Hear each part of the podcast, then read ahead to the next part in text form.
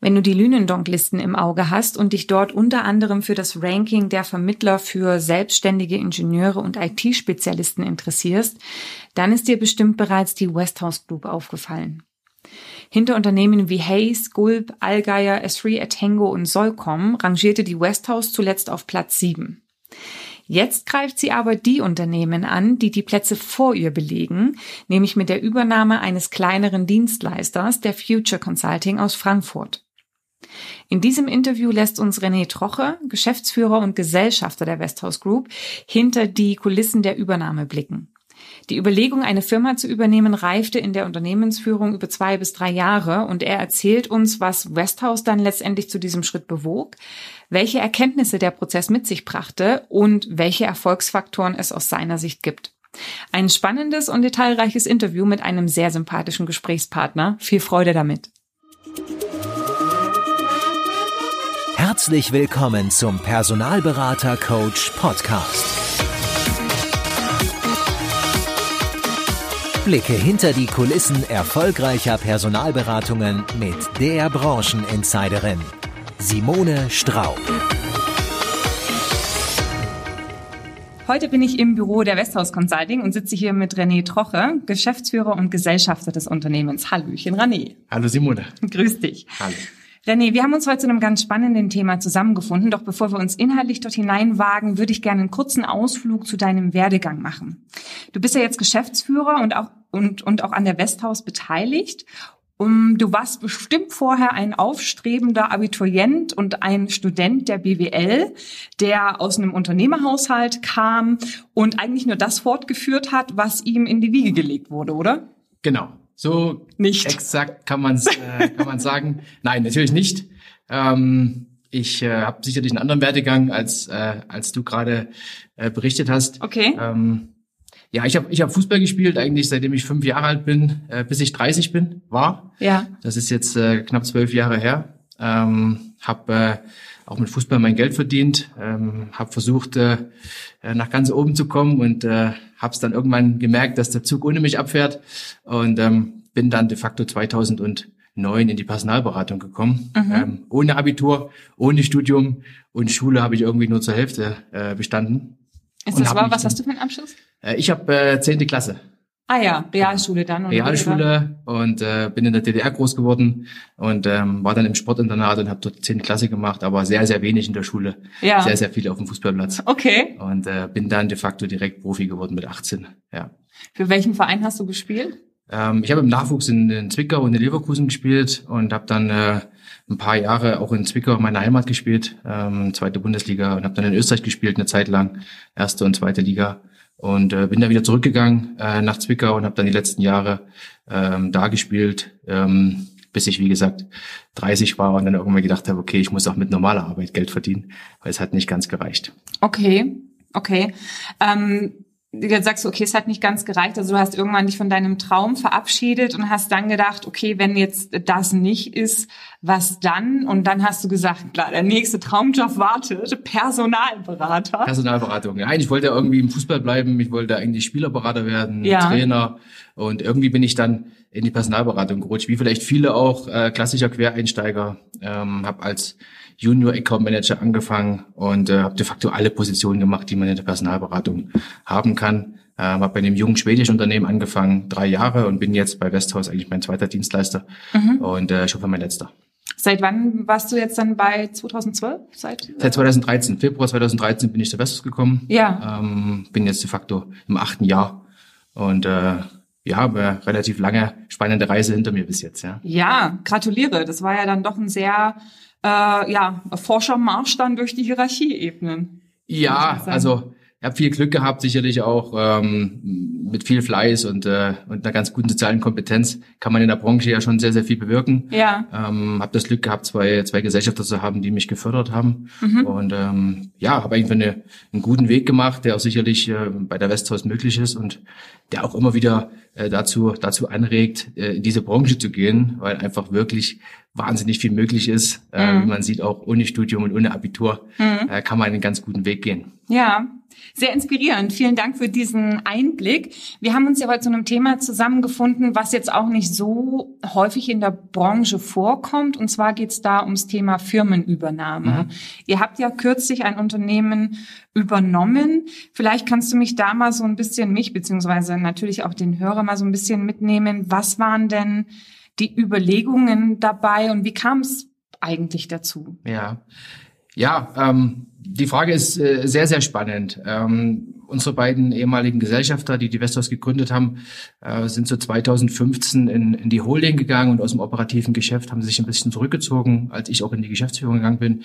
Und eigentlich so seit 2016, 2017 haben wir immer wieder Diskussionen, äh, wo geht's mit Besthaus hin? Was sind mhm. die nächsten Schritte? Wir sind sicherlich in Lündonk relativ weit vorgerückt. Wir haben dann irgendwann auch die 100 Millionen Euro Umsatz äh, geknackt. Und dann stellt man sich immer die Frage, ähm, kauft man was dazu? Äh, holt man sich einen strategischen Partner rein? Ähm, wird man vielleicht gekauft? Was ist für die Firma am Ende der, der richtige Weg. Und äh, manchmal sind solche Gedanken, ähm, Montag will man kaufen, Dienstag will man wieder verkaufen, Mittwoch macht man so weiter wie bisher, Donnerstag überlegt man, was zuzukaufen und dann ist schon wieder Wochenende. Und das, das beschäftigt einen irgendwie die ganze Zeit und okay. man findet aber nicht so, ähm, ja, nicht so den richtigen Weg. Und das hat uns schon so zwei, drei Jahre immer wieder mitgenommen. Mhm. Nicht so sehr wie vielleicht dann, dann 2019, ähm, als wir wirklich dann mit dem Thema richtig, richtig auch uns beschäftigt haben. Mhm. Aber ich glaube, das sind, das sind Dinge, mit denen sich der Markt gerade schon beschäftigt, gerade wenn man vielleicht Gründer ist, wenn man eine gewisse Größe erreicht hat, wo man dann sagt, wie geht's jetzt mit mir oder mit meinem Unternehmen weiter? Und äh, man vielleicht auch dann irgendwo alleine nicht genau weiß, was macht man jetzt und sucht sich vielleicht einen guten Partner, wo es, wo es passen kann, um den nächsten Schritt zu gehen. Ja. Hm. Jetzt hast du ja gesagt, das hat jetzt zwei bis drei Jahre gedauert, dieser Prozess, ne? mal so, mal ja. so. Es war immer so ein Wanken. Was hat denn aus eurer Sicht dafür und was hat dagegen gesprochen, ne, ein anderes Unternehmen dazu zu kaufen? Ähm, ja, also dafür spricht immer, ähm, dass wir größer werden wollen und dass wir auch ganz vorne rein wollen. Wir wollen die ganz großen Jungs, die da immer noch vorne, vorne mitspielen, die wollen wir die wollen wir angreifen. Ja, mhm. und wenn man es im Fußballerjargon spricht, wir wollen Champions League spielen. Und dann ist halt Platz sieben irgendwie Euroleague und ähm, Lünendonk Platz ja, sieben. Ja, Lünendonk ne? Platz sieben. Wo geht's hin? Äh, Was ist die Platz Kampfansage? Drei, ja, Top 3 ist drei. unser Ziel. Ja, okay, wen gilt es dann äh, zu schlagen? Ich habe es jetzt gerade gar nicht vor Augen. Ja, äh, da sind schon noch na, der eine oder andere Wettbewerber Allgeier, vor uns. Top IT ja, oder so. Ja, ja Top IT genau. ähm, ist glaube ich noch hinter uns, aber Allgeier, okay. Hayes, Gulp sind schon noch ein paar vor uns. Ja. Das Free sicherlich, eine Tenko soll kommen. Das sind so die, die jetzt aktuell noch vor uns sind. Und ähm, ja, das ist einfach auf die Fahne geschrieben, eine Vision, ein Ziel. Und, und wenn man aus dem Fußball kommt, will man halt von rein. Und dann ist halt Europa League oder oder ähm, so nicht das Ziel, sondern wir wollen mhm. ja Champions League spielen. Und mhm. das ist halt ganz vorne. Und dann dann wird man es alleine vielleicht nicht schaffen und auch organisch vielleicht nicht nicht schaffen. Und so beschäftigt man sich natürlich mit dem mit dem Thema, wie können wir ähm, wie können wir da vorne äh, rein, ohne uns vielleicht auch zu übernehmen ähm, alleine als Unternehmen. Und mhm. äh, das waren so die Themen die dafür gesprochen haben. Was hat dagegen gesprochen? Ähm, uns, uns ging es sehr, sehr gut. Wir haben eine Eigentümerstruktur gehabt. Wir haben sehr, sehr flache Hierarchien, sehr kurze Wege, sehr schnelle Entscheidungen. Also wir haben uns immer so als Schnellboot gesehen am, am Markt, ähm, ohne große Wasserköpfe. Mhm. Und das hat auch Spaß gemacht. Äh, wir haben gute Ergebnisse erzielt. Wir haben jedes Jahr einen Schritt nach vorn gemacht.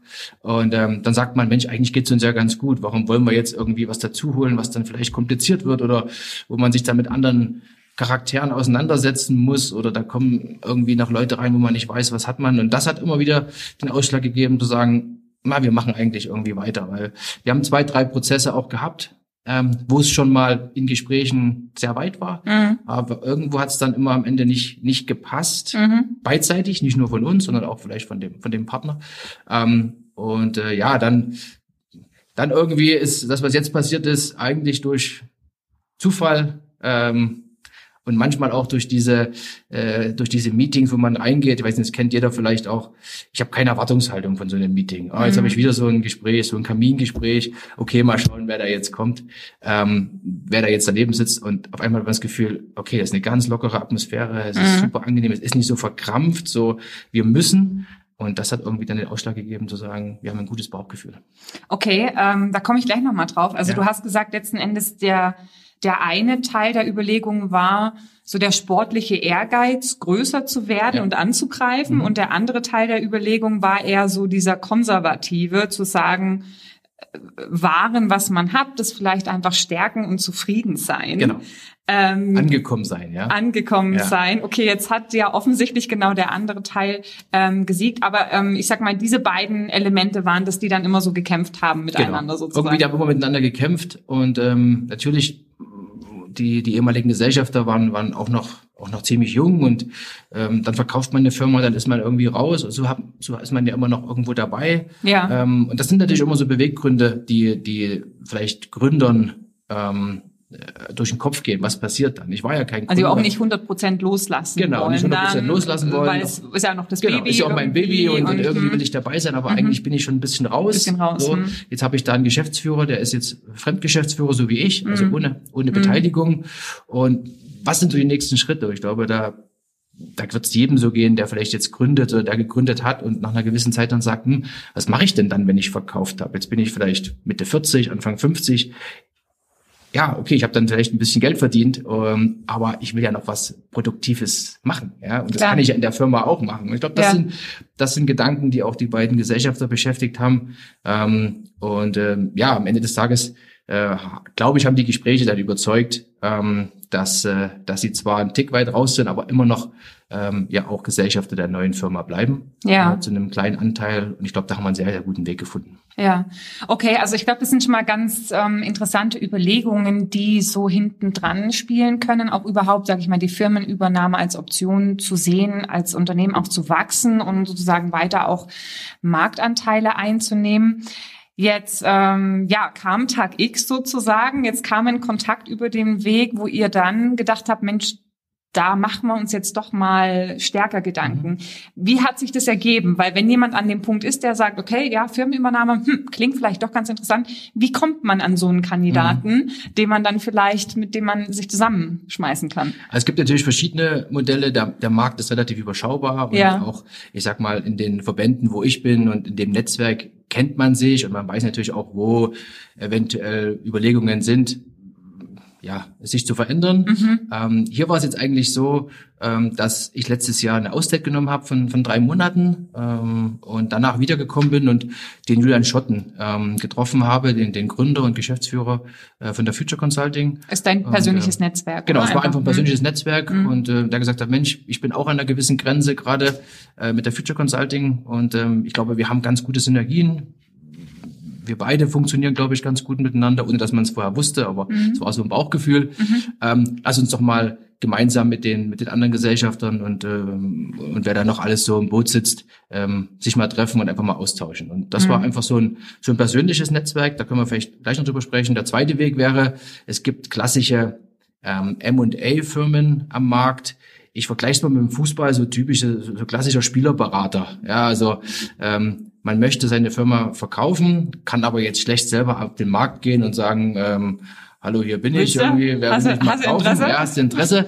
Äh, so geht man vielleicht an den Spielerberater mhm. oder an so eine M&A-Firma mhm. und, und die haben dann ein Netzwerk und, und geben einen sogenannten, ein kleines, kleines Factsheet, also ein kleines Motivations- äh, Template der Firma raus an ihre Partner. Das sind manchmal strategische Partner, also Private Equities oder gewisse Fonds, mhm. aber natürlich auch ähm, Wettbewerber, ja, strategische Wettbewerber, die sagen, das ist ein spannendes Unternehmen. Da wird eine große Anzahl angeschrieben, dann kommt ein Feedback zurück, äh, Interesse und dann gibt's äh, so ein erstes Kennenlerngespräch und dann merkt man, will man tiefer eintauchen und dann äh, wird der Prozess angestoßen. Also man kann es eigentlich klassisch wie, wie so ein Transfermarkt mhm. im Fußball erklären. Ähm, da gibt's einige Clubs und dann gibt's interessante Spieler. Mhm. Und ähm, der Spielerberater will den Spieler am Ende zu dem Club bringen, wo er sicherlich den anderen Euro verdient, aber Klar. wo auch das Paket passt. Ich glaube, ja. die beiden Modelle sind sind äh, im Moment so das, was was es am Markt da gibt. Ja, ähm, ich weiß, dass natürlich Personalberatungen immer mal wieder auch angeschrieben werden mhm. von solchen Unternehmen. Hast du ad hoc so zwei, drei parat, wo du sagst, die laufen immer wieder über den Weg? Nur Jetzt, falls sich da jemand mehr erkundigen möchte von diesen M&A-Firmen. Ja, also es gibt sicherlich einige. Also wir haben das äh, mit mit Raymond James gemacht. Das ist ein, ein M&A.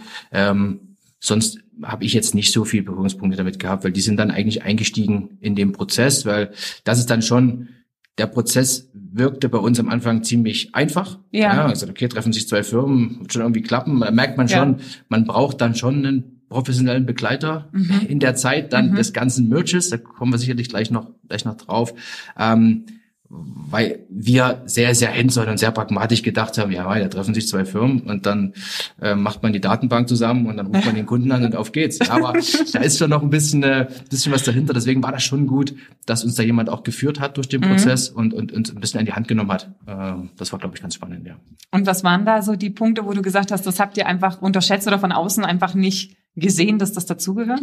Ja, also wir haben, glaube ich, im September angefangen, 2019. Mhm. Und das, das Spannende war, wir hatten Deadline Ende des Jahres. Da geht es auch immer um Jahresabschlüsse und da geht es um, um Themen, dass man das nicht mehr mit ins neue Jahr nehmen will. Das heißt, wir hatten relativ kurze Zeit, um das Ganze über die Bühne zu kriegen. Also das heißt Deadline, um die Verträge zu genau, unterschreiben. Deadline, genau, es gibt ein sogenanntes Signing und mhm. dann gibt es nochmal ein Closing im mhm. Nachgang. Und das Signing war angesetzt auf den ähm, 19. Dezember 2019. Mhm. Und das war schon eine sportliche Zeit von, von September bis Dezember. Wir haben gedacht, mei, das ist ja ewig, ja, von September bis Dezember, das wird ja nicht so schwer sein. Äh, aber da gibt es natürlich äh, Gesellschafter, die im Hintergrund sind, dann gibt's äh, Anteile, das muss alles in irgendeiner Art und Weise notariell mit Steuerberater und mit Wirtschaftsprüfer und dann gibt's eine sogenannte Due Diligence, das ist eine Prüfung der beiden Unternehmen. Äh, wir haben dann die Future Consulting geprüft, sicher hat die Future Consulting auch die Westhaus geprüft, verschiedene Datenräume, die aufgemacht werden. Also das wird dann schon komplexer, mhm. ähm, wo dann oft auch sicherlich Themen wie, wie CFO-Themen, also wie Finanzthemen noch zum Tragen kommen mhm. und wo, wo wir jetzt, äh, die vielleicht eher so aus dem Vertrieb kommen, äh, vielleicht eher ein bisschen hemdsärmeliger unterwegs sind mhm. und das manchmal gar nicht erkannt haben, was da im Hintergrund noch alles äh, geklärt werden muss, um, um, um so ein um so ein Deal auch in der Größenordnung von ich sag mal, eine Future Consulting mit aktuell 53 Millionen und Westhaus im Paket mit Italien, Schweiz und Deutschland mit 145 Millionen, das zusammenzubringen, ist dann schon wieder eine gewisse Nummer. Mhm. Ja. Und ähm, da war ich dann oftmals auch äh, ähm, wie im Studium. Also das war wie ein, wie ein Selbstversuch und wie ein Selbststudium drei Monate, was man da alles so lernt und welche Zahlen und, und was dann auch wichtig ist, weil wir nicht ganz so so extrem Excel getrieben waren. Ja, und wenn man dann natürlich sich mit mit äh, so M&A-Firmen beschäftigt und auch mit äh, Wirtschaftsprüfern, dann kommt man sehr schnell zum Excel und dann kommt man sehr schnell zu, zu Ratien und zu, zu Themen, die die auch spannend sind, mhm. ähm, aber die wir vielleicht gar noch nicht so auf dem Schirm hatten. Das wird dann schon komplex. Und dann rennt die Zeit weg, äh, weil dann müssen immer alle am Tisch sitzen und dann gibt's noch verschiedene Anwälte, die ähm, Steuerrecht, Arbeitsrecht, Verträge und so weiter geprüft werden müssen. Mhm. Und das wird dann schon komplexer, als ich es vorher dachte, obwohl ich der Meinung bin, dass wir einen sehr, sehr pragmatischen Weg gegangen sind. Also drei Monate ist dann schon sehr schnell und wir haben es tatsächlich geschafft, zum, zum 19. Dezember dann zu, zu signen, also mhm. den Vertrag zu unterschreiben.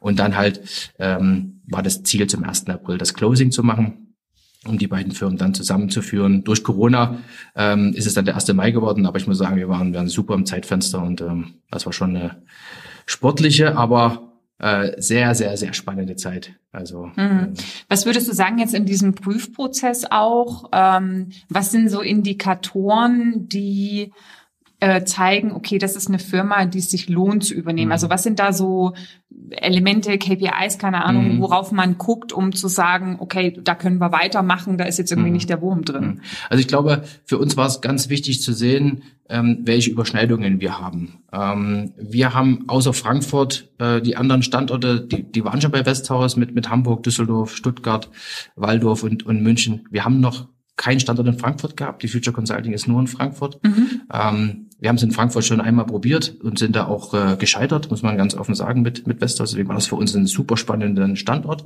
Mhm. Ähm, wir haben keine Konzerne, nahezu keine Konzerne, sondern wir sind sehr stark im Mittelstand und in den Beratungs- und Systemhäusern. Die Future Consulting ist ausschließlich im Konzernumfeld gewesen. Das waren so Indikatoren. Ähm, wenn man so reinguckt, dann sagt man natürlich klar, welche Vertragsarten bilden die ab? Ist das reines Contracting? Ist da auch Temp dabei? Ist da eventuell Consulting dabei oder auch Permanent Placement oder auch klassisches abwickeln, also TPM. Und ähm, wo hat man dann Synergien? Was ist die Marge dahinter? Ähm, was ist das Verhältnis von Umsatz zum, zum Deckungsbeitrag und mhm. Kosten? Mhm.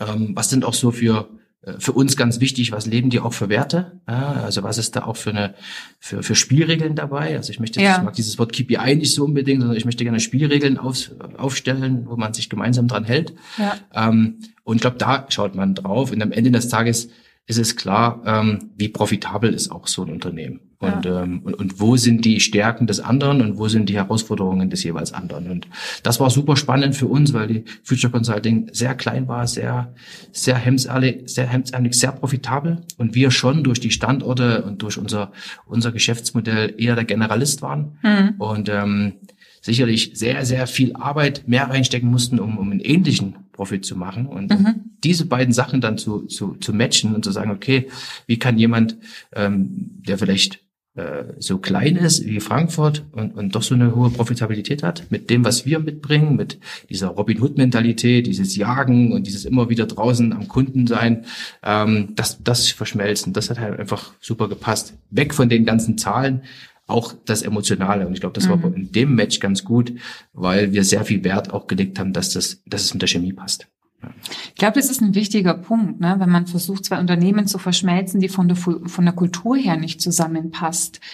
Äh, passen, dann wird es wahrscheinlich auch mit dem Team irgendwie früher oder später dann Probleme kriegen, ne? weil du wirst es ja sonst nicht lösen können, außer auszutauschen. Das ist ja eigentlich auch nicht Sinn der Sache. Ne? Du genau. kaufst genau. ja zu, damit es stabil bleibt und man sich dann entsprechend auch vergrößert. Ja? Genau, also wir haben keine Position, die wir in irgendeiner Weise wegrationalisiert haben. Also mhm. in beiden Unternehmen nicht, sondern äh, ähm, das, was wir hatten, hat die Future nicht gehabt. Und natürlich, wir hatten vorher Prozesse gehabt, auch mit anderen äh, Unternehmen, wo wir sagen, wir haben beide einen Standort in derselben Stadt. Wahrscheinlich wird dann ein Standort geschlossen werden. Oder wir mhm. haben vielleicht beide eine Buchhaltung. Mhm. Welche Buchhaltung wird das denn am mhm. Ende?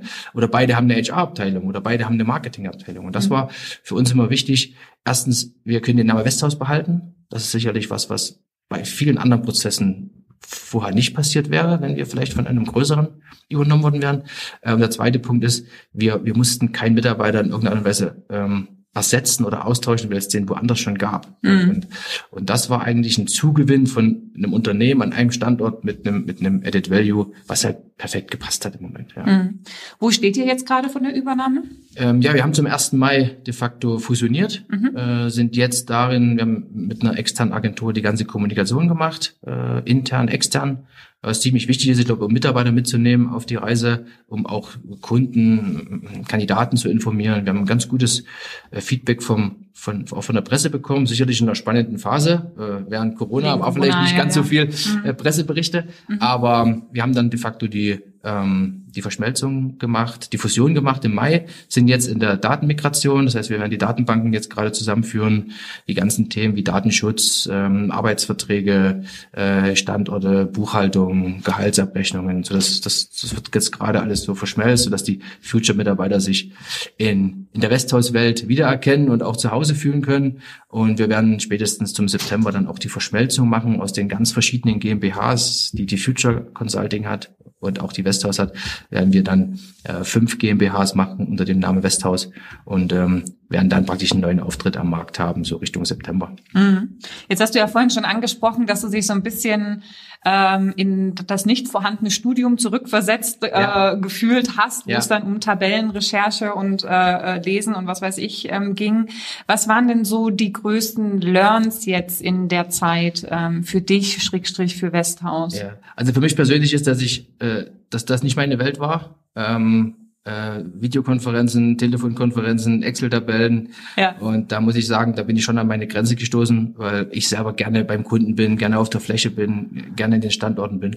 Und ähm, wenn man dann irgendwie sechs, sieben Stunden in einem Workshop sitzt und, und äh, eine Excel-Tabelle nach der anderen macht, ist das was, was mein Naturell absolut entgegenspricht. Mhm. Es war ein Learning auf der Strecke und auf Dauer wäre es nicht meins. Mhm. Ich glaube, da gibt es deutlich bessere als mich. Mhm. Ähm, und äh, aber es gehörte dazu. Bin froh, dass es jetzt vorbei ist und auch deutlich, deutlich ab. Äh, dass er wieder schaffen kann, sozusagen. Dass, genau, dass wir, wieder, dass wir wieder was tun können. Ja. Ähm, für für Westhaus, ähm, ja, welches ähm, welches Learning haben wir jetzt äh, gehabt? Ich glaube, dass wir schon ähm, ganz gut aufgestellt sind, aber dass wir wahnsinnig viel lernen konnten aus dem Prozess, auch über uns selbst. Also wenn ein Externer mal die Zahlen analysiert, mhm. wenn der dir auch Feedback gibt und man ja selber dann so sieben Jahre in seiner Blase ist und auch immer glaubt, das machen wir eigentlich schon ganz gut und das ist doch eigentlich auch ganz profitabel. Und dann kommt mal jemand von der Seite und, und, und fragt mal so ein paar Fragen, wo man dann so denkt, ähm, hast du es nicht verstanden? Du musst es doch erkennen und so. Und dann, dann denkt man drüber nach. Ich glaube, das war super wichtig für uns, mhm. dass wir wirklich einen externen, externen Berater hatten, der uns wirklich Fragen gestellt hat, die auch unangenehm waren, mhm. wo man auch mal denkt, hm, okay, das ist könnten wir besser machen. Ja. Ähm, und das war ein Learning. Ich glaube, das, das muss man mitnehmen. Ja. Und äh, sonst das, ähm, was ich halt immer ganz, ganz gerne sage, dass alle nur mit Wasser kochen. Ja, ich glaube, das ist immer auch gut zu sehen. Manchmal verkauft man sich ja kleiner, als man ist und denkt, Mensch, die anderen, die machen irgendwas besser und die sind größer und so. Aber ich glaube, wir kochen alle mit, mit Wasser und äh, es ist menschlich, dass man da auch mal, ähm, auch mal ein paar Fehler macht. Aber das ist das, was, was für uns gut war. Wir haben ja einfach so Try and Error gemacht jetzt in der Zeit. Wir haben es einfach gemacht. Ich ja. glaube, dass wir haben nicht lange, ähm, ich sag mal, theoretische Dinge ausgedacht, die wir dann irgendwann mal umsetzen, sondern wir haben es einfach erstmal gemacht. Ja, und ich glaube, das war für uns, weil es ja keine Blaupause gab in dem ja. Sinne, gerade in Corona-Zeiten noch dazu, wo es sowieso keine Blaupause gab, wie man reagiert, glaube ich, haben wir das ganz gut hinbekommen. Also Mut zur Imperfektion sozusagen. Ja, Mut zu machen, ja, ja. und äh, auch mal Mut zur Lücke. Ich ja. glaube, ähm, man kann die Datenbank noch so perfekt migrieren, irgendwas bleibt vielleicht auf der Strecke. Äh, man kann die Kommunikation bestmöglich machen. Wir haben jede Woche zweimal Videokonferenzen gemacht mit allen Mitarbeitern und so ja. weiter. Wir haben jede Woche versucht, die Transparenz und auch die Kommunikation des Prozesses zu kommunizieren an alle. Trotzdem ist es vielleicht bei dem einen zu wenig und der andere, der findet jetzt zu viel. Also ich glaube, man muss einfach dann seinen Weg gehen und sagen, das, das hat man mit bestem Wissen und Gewissen gemacht. Und ich glaube, dann dann ist es auch authentisch. Ja. Was sind so aus deiner Sicht so drei wichtige Erfolgsfaktoren, damit so ein Prozess der Firmenzusammenlegung ähm, gelingen kann? Ähm, also ich habe mir am, am, Anfang haben wir uns auch Gedanken gemacht, was sind so, was sind so wichtige Dinge. Ich glaube, pragmatisches Rangehen ist extrem wichtig. Auch ein Ziel zu haben, und das war für uns immer wichtig, dieses Ziel zu haben, 19. Dezember, 1. April, und dann wirklich darauf hinzuarbeiten. Mhm. Und äh, eine Mannschaft zusammenzustellen, wo du weißt, ähm, dass, dass andere Sachen besser können als du und, und nicht alles selber machen zu wollen. Und ich denke, das ist so, das sind so die drei wichtigsten Punkte, die, die ich gelernt habe, dass man in der, in der Phase abgeben muss und wirklich sich so ein Kernteam bildet, wo man weiß, okay, die sind auf dem Gebiet die Profis und man muss es dann am Ende irgendwo zusammenbringen, das ganze, äh, das ganze Thema. Und das mhm. hat eigentlich sehr, sehr gut geklappt. Okay. Jetzt ähm, hast du ja selber gesagt, dass das Thema Firmenübernahme zwei, drei Jahre in eurem Kopf so mhm. herumgeschwungen ist und jetzt seid ihr mittendrin und irgendwann dann auch hoffentlich durch, ähm, sehr erfolgreich. Was gibt's denn noch, wo du sagst, okay, Achtung, komplizierte Frage, aber ich glaube, du kriegst meinen, kriegst meinen äh, Gedanke dahinter. Ähm, mal angenommen, du vor zwei bis drei Jahren, ähm, was für eine ähm, Information hättest du denn jetzt vielleicht noch interessant gefunden, die du jetzt beantworten und dir mitgeben könntest?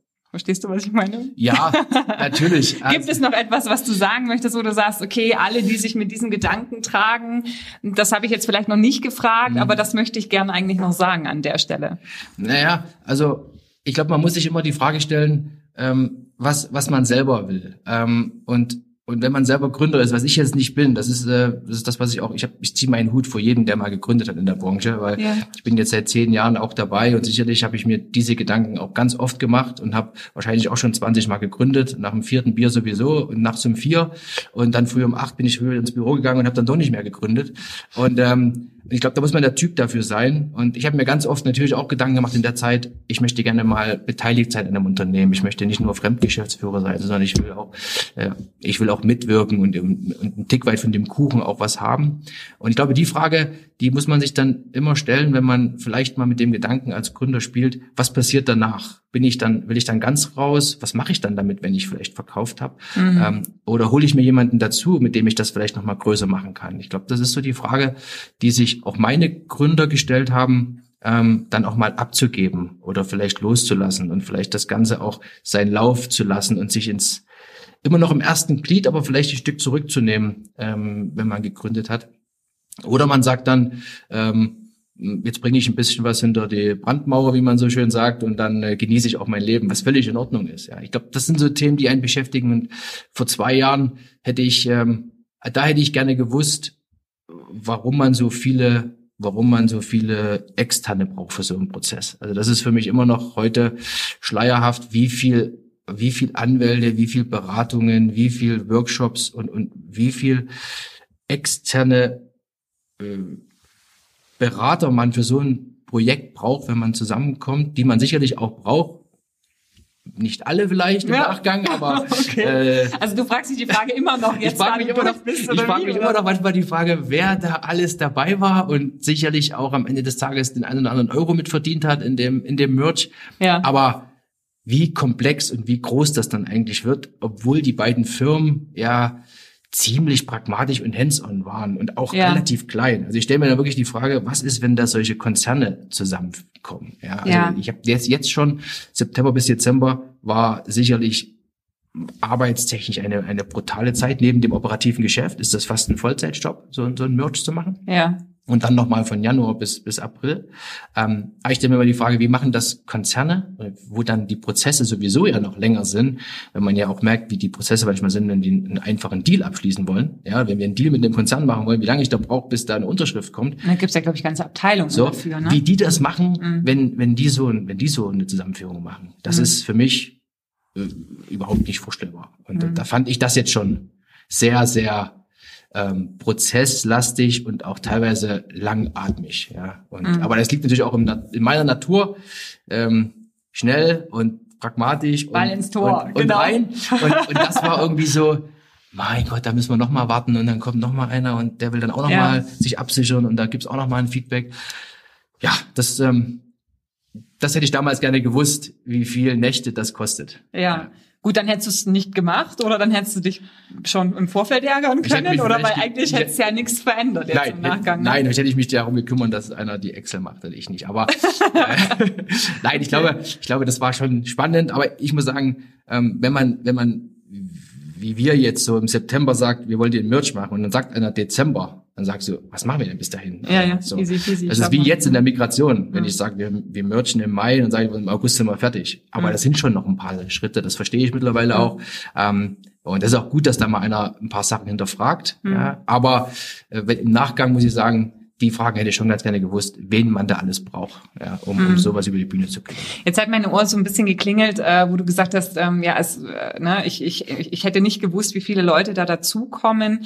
Ich weiß ja nicht, ob jetzt im Nachgang es auch so ist, dass du sagst, na ja, auf den einen oder anderen hätte man vielleicht sogar verzichten können. Wie kann denn in dieser Situation jemand, der mergen will, dann entscheiden, was ist jetzt wirklich notwendig und was ist sozusagen etwas, weil man halt einem Unwissenden noch ein Brot ans Ohr quatscht, genau. das noch braucht Genau. Wie kann man das vielleicht in dem Prozess dann äh, rausfinden? Genau, das ist, ich glaube, ich glaube, das haben wir rausgefunden, weil wir waren wirklich unwissend. Wir ja. haben sowas noch nie gemacht. Ja, ja. Ich glaube, dass man nicht so oft einen Verkauf mitmacht im Leben. Ja. Und wir haben natürlich eine, eine, sag ich mal, diese Beratungsfirma gehabt, die uns auf die Strecke mitgenommen haben. Und die haben das sicherlich auch alles nach perfekten Prozess gemacht, wie man so einen Prozess wahrscheinlich auch macht, um am Ende beim Notar zu sitzen und den Stempel drauf zu machen und dass das da alles am Ende des Tages auch sauber ist.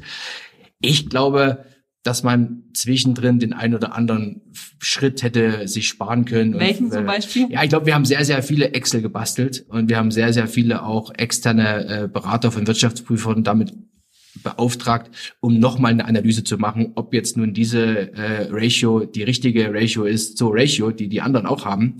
Ich glaube, dass da hätte man sich den einen oder anderen Euro sparen können, um, um den einen oder anderen Weg noch zu umgehen. Aber da sitzen dann halt nochmal drei, vier Leute dran an so einer Excel und basteln die und stellen die nochmal vor und gibt's nochmal einen Workshop und dann gibt's nochmal eine Präsentation und dann isst man nochmal ein paar, paar, Bre paar Brezen, äh, nochmal einen Keks und nochmal einen, einen Kaffee aus der Pumpkanne. Genau. Und dann muss man halt wissen, äh, ich glaube im Nachgang, da muss man vielleicht selber auch mal hinterfragen, warum ist denn der jetzt noch da und warum brauchen wir den jetzt eigentlich noch? Weil ich glaube, das ist die Frage, die wir nicht so oft gestellt haben, weil dann kriegt man ja irgendeine Erklärung. Wir haben es natürlich oft auch so ein bisschen uns uns führen lassen, weil wir einfach das noch nie gemacht haben. Klar, dafür hat man ja auch einen externen Berater, genau. ne? Und im Nachgang ist man immer schlauer. Es ist natürlich so die Sache, genau, also manches Spielgeld kann man sich dann irgendwie auch sparen. Deswegen ja. war natürlich da jetzt noch der Versuch, einen Tipp rauszuquetschen. Und ich glaube, da ist tatsächlich auch, dass man am Ende auf sein Bauchgefühl vielleicht ja. auch so ein bisschen vertrauen sollte. Und wenn man das Gefühl hat, okay, Mensch, diese 50. Analyse genau. der, der Ratio, der Ratio, die braucht es jetzt tatsächlich nicht, dann vielleicht auch tatsächlich ja. die Ermunterung zu sagen, naja. Genau, ich glaube, die Frage, die Frage stellt, warum braucht man das jetzt noch? Ja. ja, also ja. welcher Mehrwert ist jetzt hinter dieser, hinter dieser Auswertung, die jetzt ja. kommt, ja. Und dann muss, abschätzen. Genau, muss man den Anwalt jetzt noch einschalten für dieses, für diesen Vertrag, ja, weil dieser Anwalt der rechnet auch dann wieder ab. Und das ist immer so eine Frage, für was, was ist das notwendig am Ende des Tages? Ja. Und ich glaube, in dem Daily Business, das wir haben, haben, hatten, haben wir vielleicht diese Frage ab und zu zu wenig gestellt und haben gesagt, okay, wir wollen, dass das sauber über die Bühne geht, wir wollen, dass der 19. Dezember gehalten wird. Und da macht man auch alles mit.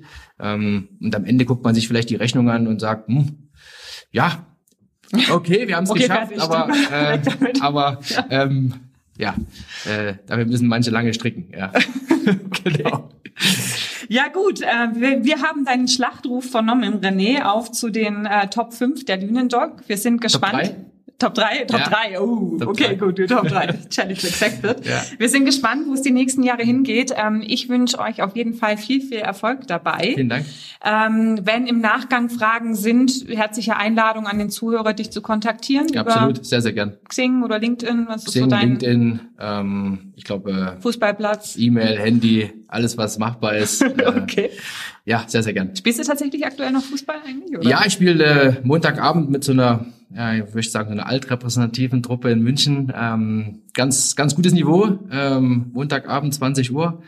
Und äh, ich merke es heute, ist Dienstag. Äh, ja, tut aber. Merkt man schon, dass man dann Anfang 40 wird, aber äh, oh bis, bis nächsten Montag, bis nächsten Montag ist alles wieder gut und ähm, nein, macht Spaß. Einmal Klar. Immer, ja. Also dann hat man sozusagen auch noch einen Aufhänger, wenn man dich individuell ansprechen möchte. Sehr Über gerne. Fußball kriegt man dich immer. Immer. Ja, Perfekt. Immer. René, vielen Dank. Danke, Simone. Vielen Dank. Tschüss. Tschüss.